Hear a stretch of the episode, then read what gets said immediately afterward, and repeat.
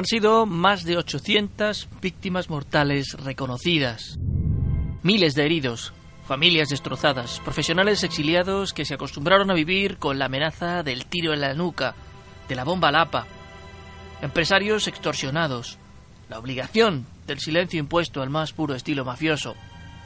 Esa es la dimensión que deja ETA en sus 58 años de historia cuando esta semana ha escrito su punto final. Por el camino quedaron episodios como el atentado de Hipercor, el más mortífero de la banda, el secuestro y posterior asesinato de Miguel Ángel Blanco, las diferentes intentonas de negociar el final de la organización o las operaciones antiterroristas, sobre todo en suelo francés, que descabezaron su cúpula en más de una ocasión. Lo cierto es que, lo queramos o no, ETA ha escrito una página importante en la historia de España que muchos no podrán olvidar, que todos debemos recordar siempre. Su final, anunciado desde 2011, es el punto culminante de muchos factores. El peso de la sociedad sobre sus deplorables acciones, el trabajo policial y el progresivo aislamiento a su brazo político. Acorralada, la organización se ha disuelto más por la acción directa de estos frentes que por manifiesta voluntad de dejar de matar. Hoy, entre ambiguos comunicados, la banda criminal no pronunció la palabra rendición. El orgullo ciego demostrado a lo largo de su sangrienta trayectoria y la soberbia de no aceptar que las fuerzas democráticas pudieron con ella, le ha llevado a intentar salvar los muebles con más intención que efectividad. Muy buenas noches, soy Fernando Lumbreras. Esta noche aquí, en Historias de la Historia, les invito a que me acompañen en un viaje intenso y trepidante. La historia y las claves del final de ETA. En el día de hoy, cautivo y desarmado el ejército rojo. Hace unos momentos, fuentes autorizadas del Ministerio de la Gobernación han confirmado que el Partido Comunista, que el Partido Comunista de España ha quedado legalizado. Observe, observe, el que por primera vez en la vida, por primera vez, ha salido del disco, ha salido del disco. un teniente coronel que con una pistola sube hacia la tribuna, en estos momentos Aquí, apunta. como bien habéis apuntado, han sido tres bombas de esas diez explosiones y también desde aquí, desde esta estación de Atocha, hemos podido escuchar... to-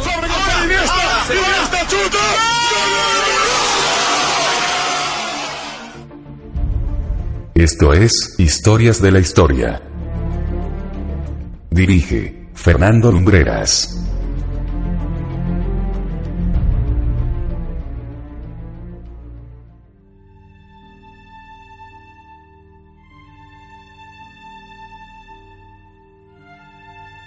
En plena dictadura franquista, en ese país vasco profundo de reuniones clandestinas, del euskera silenciado y de seminarios jesuitas, nació ETA con un poco de esos tres elementos: la clandestinidad, la reivindicación de los elementos de una supuesta región llamada Euskal Herria, que engloba no solo al País Vasco, sino también a Navarra y a territorios del suroeste francés, y con el apoyo de ciertos sacerdotes.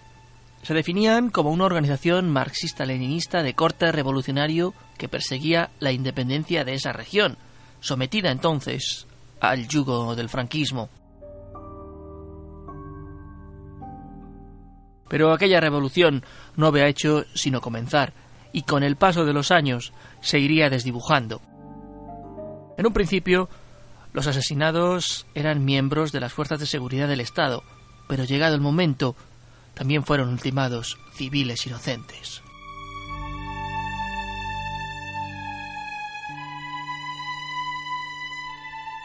La banda se extiende en varios segmentos a lo largo de su historia en asambleas celebradas en rincones secretos, santuarios los llaman ellos. La rama política poco a poco se diluye, la rama militar va tomando protagonismo, demasiado protagonismo. En 1973 asestan el golpe definitivo a la dictadura franquista, asesinando al entonces presidente del gobierno, el almirante Luis Carrero Blanco. Dos años después, con la muerte de Franco, muchas voces en la banda hablaron de que terminada la dictadura no tenía sentido continuar con la subversión. Sin embargo, una vez más, las armas silenciaron a la palabra y la década de los 80 se convirtió en la más sangrienta de la historia de la organización.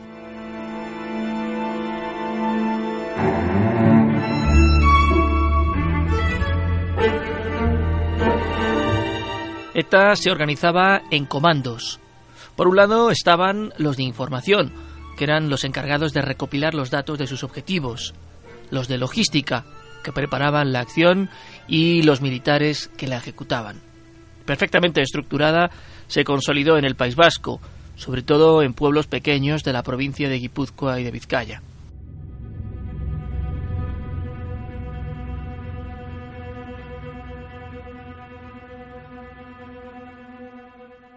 En la década de los 80, el gobierno de Felipe González pergeñó desde la sombra un plan para acabar con ETA desde los servicios secretos.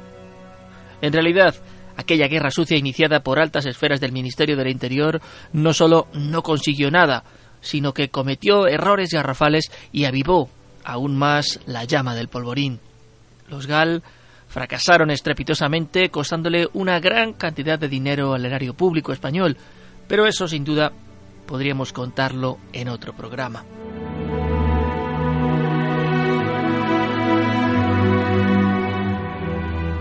Casi intocable, ETA se nutría de las juventudes de organizaciones radicales que practicaban lo que se conoció como Cale Borroca, guerra callejera, actos de vandalismo, quema de vehículos, de entidades bancarias.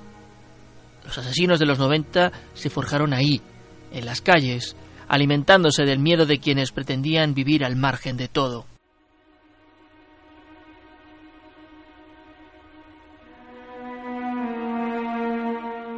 El concepto básico de la violencia etarra se circunscribía a una idea muy básica. Estaban en guerra contra el Estado español y contra Francia. Por eso, sus asesinatos no eran calificados por estos como tal, los llamaban ejecuciones. Los atentados eran acciones, y al terrorismo lo llamaban, eufemísticamente, lucha armada.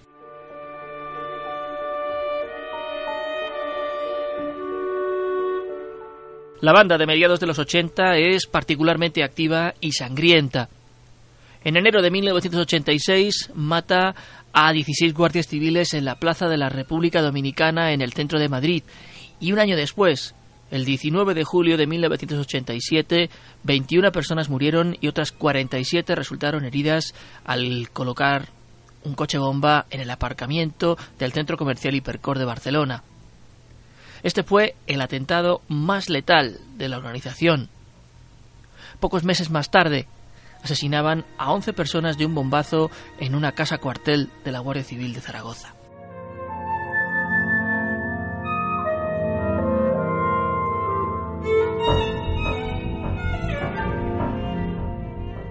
A lo largo de la década de los 80 surgen diversos intentos de negociar con ETA. Todos ellos fracasan y los terroristas continúan con su temible mecánica. Las más famosas de aquellas negociaciones fueron las conversaciones de Argel. De un lado, el gobierno español, de otro, los propios cabecillas de la banda. Aquel episodio fue tan inútil como efímero.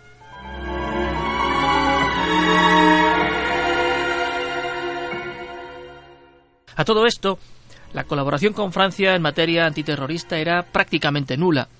El país galo decía que ETA era una cuestión española y que no iba a intervenir. Sin embargo, con la entrada de nuestro país en la comunidad europea comienzan a plantearse políticas de seguridad que irán calando poco a poco en los sucesivos gobiernos franceses.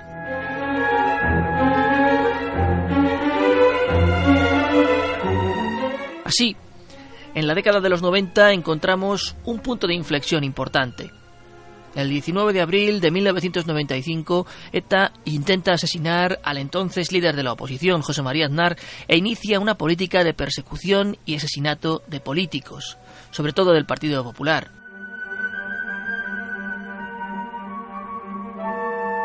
Gregorio Ordóñez en San Sebastián, Alberto Jiménez Becerril en Sevilla, ETA demostraba que podía golpear en cualquier punto de España. Pero el momento álgido se alcanza en julio de 1997, cuando secuestra al concejal del Partido Popular en Hermoa, Miguel Ángel Blanco, y amenaza con asesinarle en 72 horas si no se aceptaban unas condiciones que se reducían al acercamiento de presos etarras a las cárceles vascas. La sociedad española, harta de años y años de muertos y secuestrados, sale masivamente a la calle. Los criminales cumplen con su amenaza y matan a Miguel Ángel, que se convierte en un icono contra la intolerancia. En aquellos tres días de julio, algo cambió en la manera en que España vivía con el lastre de la violencia etarra. Aquella muerte sirvió para comenzar a decir basta.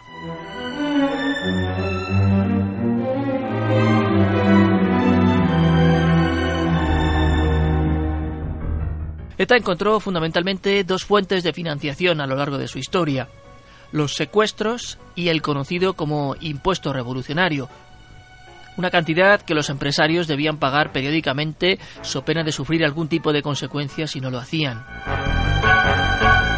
En ese 1997 en que, como digo, todo cambió, antes siquiera del episodio de Miguel Ángel Blanco, la policía liberaba al funcionario de prisiones José Antonio Ortega Lara luego de 532 días de rapto.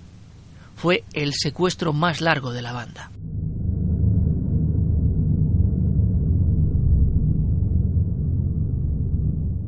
Sin prisa pero sin pausa, la policía y la Guardia Civil fueron teniendo éxito en operaciones contra los terroristas. Un brillantísimo sistema de información permitió la captura de históricos líderes de la organización. Primera gran caída de la banda fue la de Francisco Mújica Garmendia, alias Paquito. Con él cayó toda la cúpula de la organización que muy pronto se recompuso con jóvenes más violentos, nacidos de la Cale Borroca y ya sin aquellas ideas antifranquistas que sirvieron de germen a la banda. Eran muchachos de entre 25 y 30 años con pistola y un entramado criminal atroz.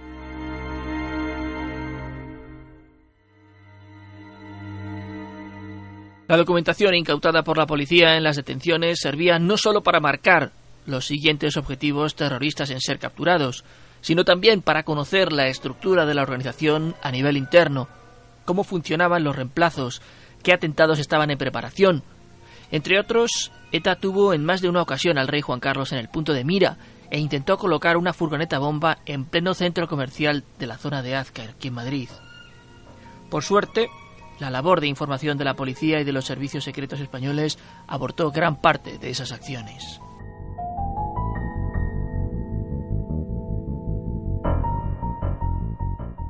La ilegalización de los partidos políticos que servían de portavoces de ETA en las instituciones vascas e incluso en el propio Congreso de los Diputados alejó progresivamente a los radicales.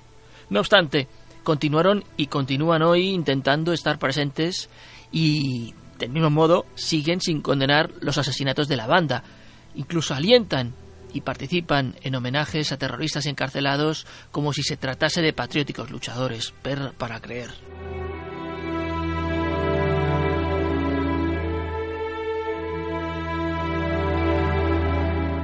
Consecuencia de los continuados golpes a la banda, ETA declaraba treguas, otra vez la ambigüedad del lenguaje militar.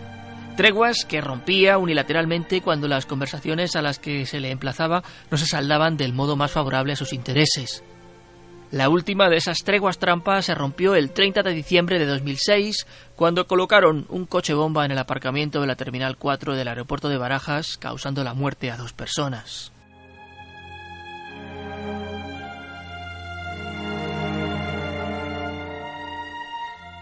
ETA funcionaba a nivel operativo con dos tipos de ejecutores.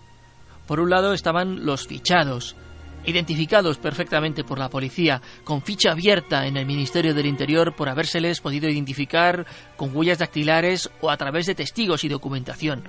Y por otro, estaban los llamados liberados, muchas veces sicarios a sueldo sin fichar por la policía, un auténtico quebradero de cabeza para las autoridades.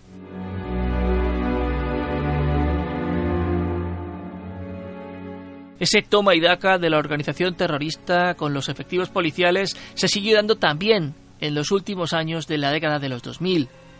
En 2008 caía por enésima vez el número uno de la banda, Francisco Javier López Peña, alias Thierry.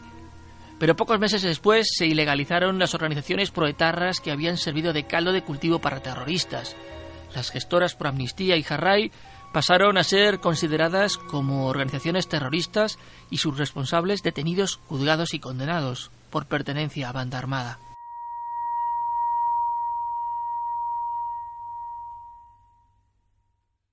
A finales de 2008, en menos de 15 días, la cúpula de ETA cae dos veces en tres semanas. El acoso de la policía es incesante. En la banda comienzan a plantearse un final, viendo que el Estado no solo no tiene intención de negociar, sino que el número de efectivos dentro de la banda ha mermado considerablemente.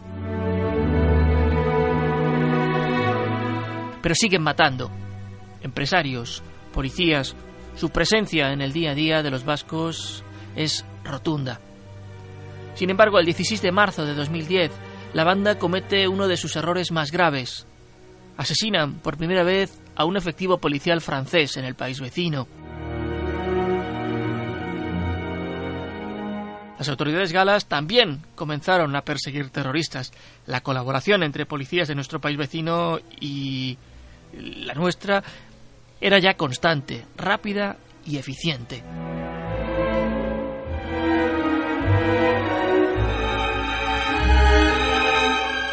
Acorralada, el 20 de octubre de 2011, ETA hace público un comunicado en el que anuncia el cese definitivo de la lucha armada.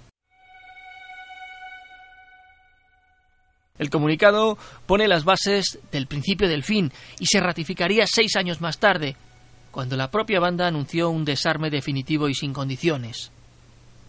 Y así hasta hoy, ya con un documento en el que no piden perdón a todas las víctimas, solo a las que ellos les interesa, como si el dolor que han causado entendiese de categorías y de profesiones.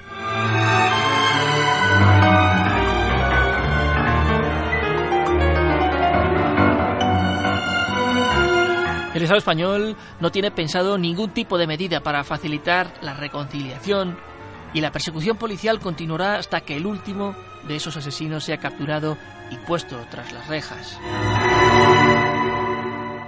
Veinte miembros de la banda, reza la carta que han hecho pública, guardan el legado de la organización. ¿Qué legado? El de la sangre, el del dolor. Vergonzoso legado para guardar y del que sentirse orgulloso, desde luego.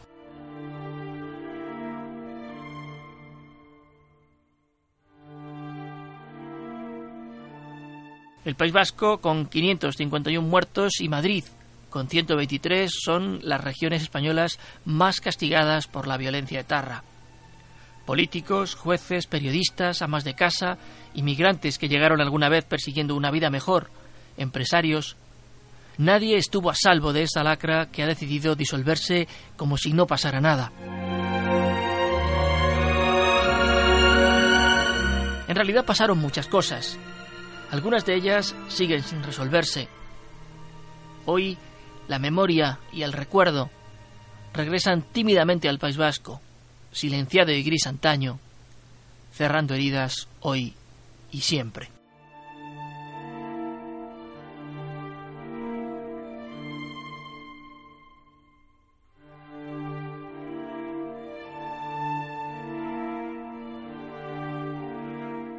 Así hemos querido contaros en el programa de hoy lo que fue ETA en la historia de este país.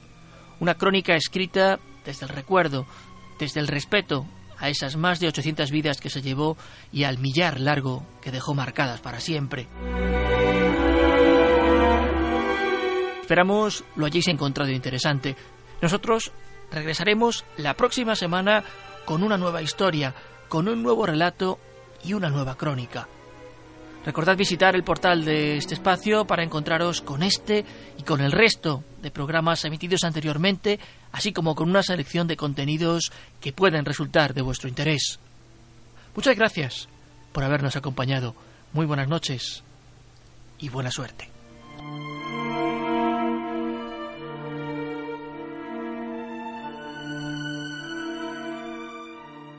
Viva Radio, tu radio de viva voz.